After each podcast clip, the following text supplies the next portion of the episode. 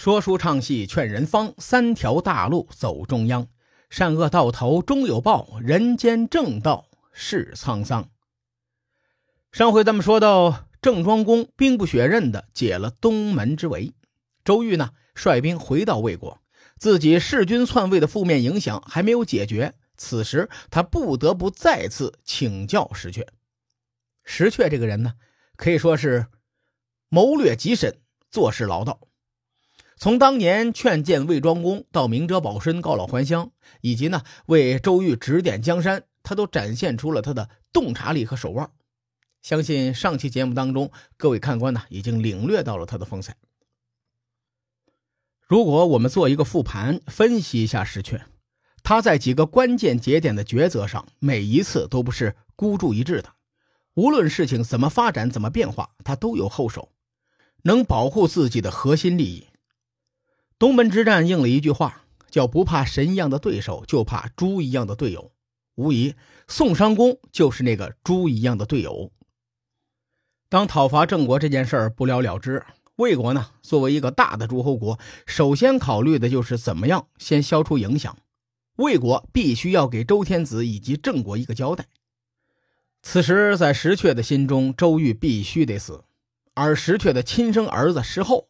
作为周瑜的铁杆小弟，甚至说是从犯，也必须要给魏国的各方势力一个交代，否则以后在魏国就没法混了。在现实利益和亲情面前呢，石阙果断的就选择了前者，他决定放弃自己的儿子。当时候再次向父亲石阙请教接下来怎么办呢？石阙就露出了后手，他对石厚说：“你看，东门之一呀，没能达到战略目的。”此时呢，只能想别的办法。我听说陈国的陈侯深受天子的信任，关系很好。如果周瑜这个时候能够亲自去求陈侯斡旋，说不定就能解决这个册封的问题。周瑜一听这个建议，觉得有道理。而且陈国刚刚和自己联合出兵讨伐过郑国，周瑜自认为他和陈国结下了深厚的友谊。于是呢，就带着石厚和几车礼物出访陈国，进行国事访问。谁知道这俩人前脚刚走，石阙就派人向陈侯递交了一封亲笔密函。关键的信息是，周瑜和石厚是弑君篡位的乱臣贼子，希望陈侯能把他们俩给杀了。你看，陈国和蔡国呀，这些小国一向与周天子关系不错。石阙呢，为什么会选择周瑜与石厚去陈国呢？这里面大有玄机了。细心的听众们可能会发现一个细节：东门之战中，陈国出兵参与讨伐郑国，而从陈国国君的角度来说呢，这哥们和周瑜是有血海深仇的。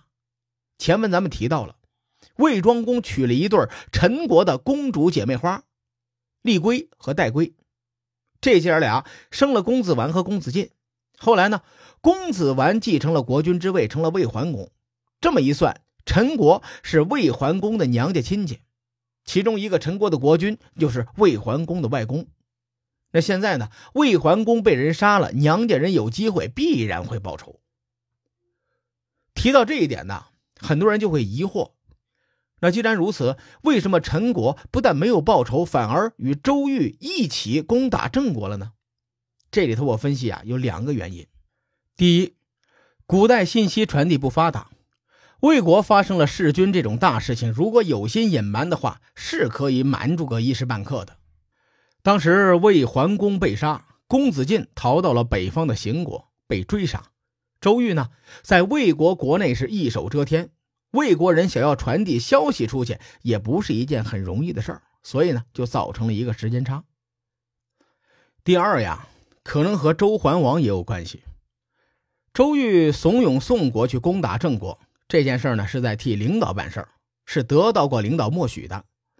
周桓王授意陈、蔡两国出兵，也不失为一种彰显权威的手段。只要郑国被打服了，就相当于警告其他的诸侯国都老实点啊，否则谁嘚瑟，我就让小弟去打谁。郑庄公就是你们的前车之鉴。你看多狠！陈国、蔡国两国本身就是一个小诸侯国。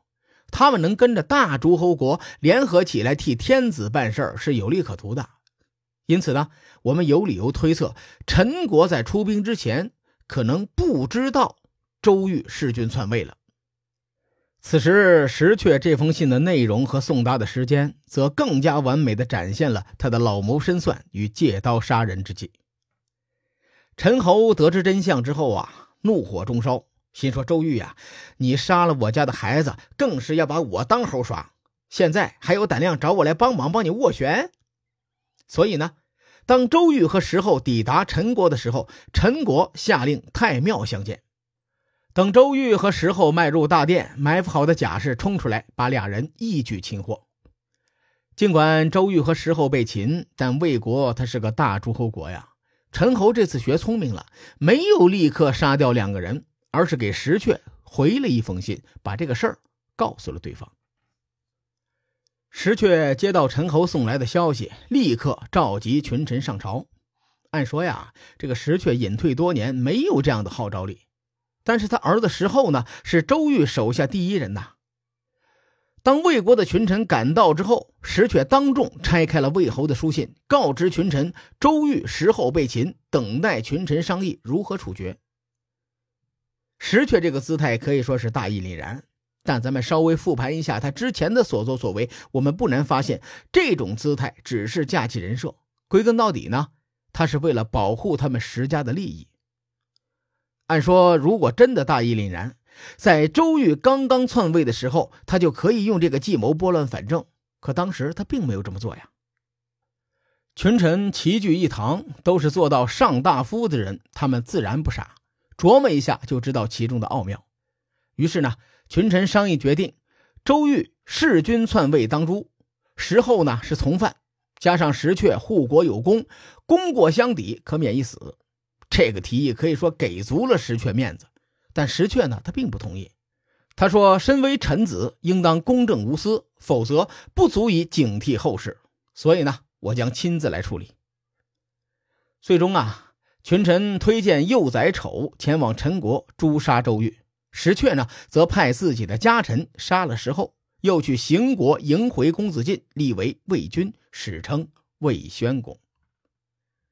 石阙在史书上的评价是非常高的，《左传》中称石阙为大义灭亲，其纯臣也。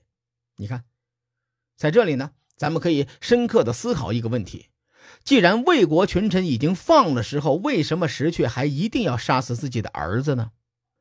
在我看来呀，石后必须得死，因为只要石后活着，他们石家就有永远洗不掉的污点。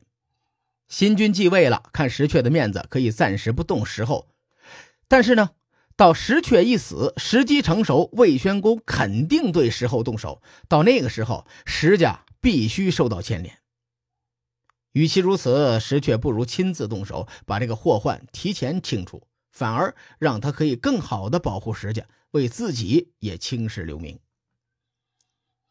不过，无论石阙的动机如何，能做到大义灭亲，实属不易呀。更何况，他做事的角度，那是为了家国天下。以石阙的能力和水平呢，他在魏桓公继位的时候，告老还乡，明哲保身，护住了一家老小的生死，同时又两不相帮。否则，他出手帮助任何一方，魏国都极有可能内乱。在周瑜弑君之后，他没有立刻清算周瑜。而是给了周瑜一个机会，假如周瑜能够大获全胜，一来周桓王册封周瑜为诸侯，二来呢打击了强邻郑国，对魏国的发展有利无害。他给周瑜这个机会，相当于最大程度上减少周瑜弑君篡位这件事带来的负面影响。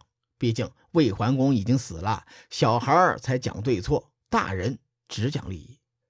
当这个周瑜没能抓住机会。他又果断地清除周瑜，减少了因为周瑜弑君篡位以及联军伐郑对魏国的影响，更用杀死自己儿子这件事情保护了石家的利益。在历史中，能够赢得生前身后名的人物，无疑都是王者，石阙就是其中一位。对四国联军表现同样失望的还有周桓王，他本想着用这一战打击一下郑庄公的嚣张气焰。可惜，不仅没有达到目的，反而让郑庄公又秀了一把神操作。在宋、魏、陈、蔡四个诸侯国里，只有宋国和魏国有实力与郑国扳一扳手腕。在这两国之间呢，周桓王选择了宋国，因为宋国对郑国用兵的动机更加强烈。毕竟宋襄公的心腹大患公子冯正在郑国的庇护下活得挺滋润。虽然当时周桓王并不知道这个选择意味着什么，但从后来魏国的历史走向上看，他的这个选择是正确的。宋国在随后的几年一直与郑国死磕。而魏国呢，则继续发生了很多奇葩的事情。说到这里，我们稍微的展开一下，然后再回到周郑交恶的主线上。史书上对周瑜的负面评价比较多，他被诛杀之后呢，历史上称他为魏废公。为了和魏国第三十二代国君区分，他又被称为魏前废公。而周瑜的继承者魏宣公。与他相比呢，似乎还不如他。从做人的角度来说，周瑜属于那种权力欲作祟、野心太大，但成王败寇嘛，他的行为咱们可以理解。而魏宣公则是属于那种人性泯灭、道德败坏的那一种人。魏宣公在做公子的时候，对父亲的妾室宜姜垂涎三尺，最后呢，和宜姜曲径通幽，还生下了一个儿子，起名叫做吉子。《左传》这么说的：“说魏宣公征于宜江，这个‘征’字呢，特指以下淫上，也就是晚辈与长辈不可描述的那些事情。他作为儿子，乱了自己老爸的后宫。石阙诛杀了周瑜之后，拥立魏宣公继位，便把这个吉子立为太子。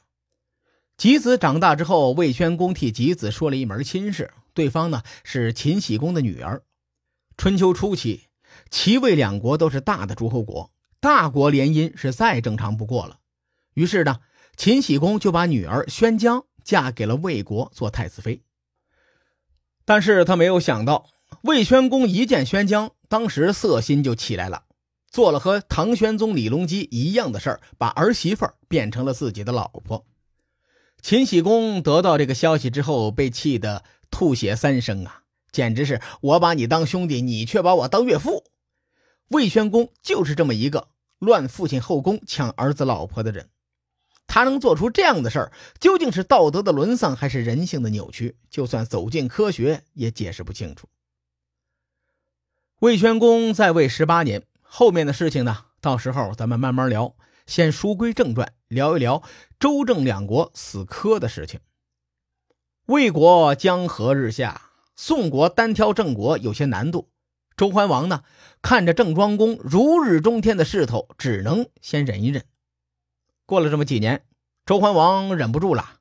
从这一点来看呢，他比周平王的城府的确是差太多。于是呢，周桓王旧事重提，将亲事一职拆分为左右两个，将郑庄公封为左亲事，将国公继父封为了右亲事。从周平王到周桓王，这爷俩一直想着怎么样剥夺郑庄公亲事的职位。在中原几国混战的时候，周桓王依旧打出了分权这张牌。那么他是如何步步紧逼，而郑庄公又做了哪些反制呢？咱们下期节目慢慢聊。书海沉沉浮浮，千秋功过留与后人说。我是西域说书人介子先生。更多内容，请搜索关注微信公众号“伯乐灯”，与更多听友交流互动。伯乐灯将定期为粉丝发放福利，愿我们的存在让您对明天更有期许。后会有期。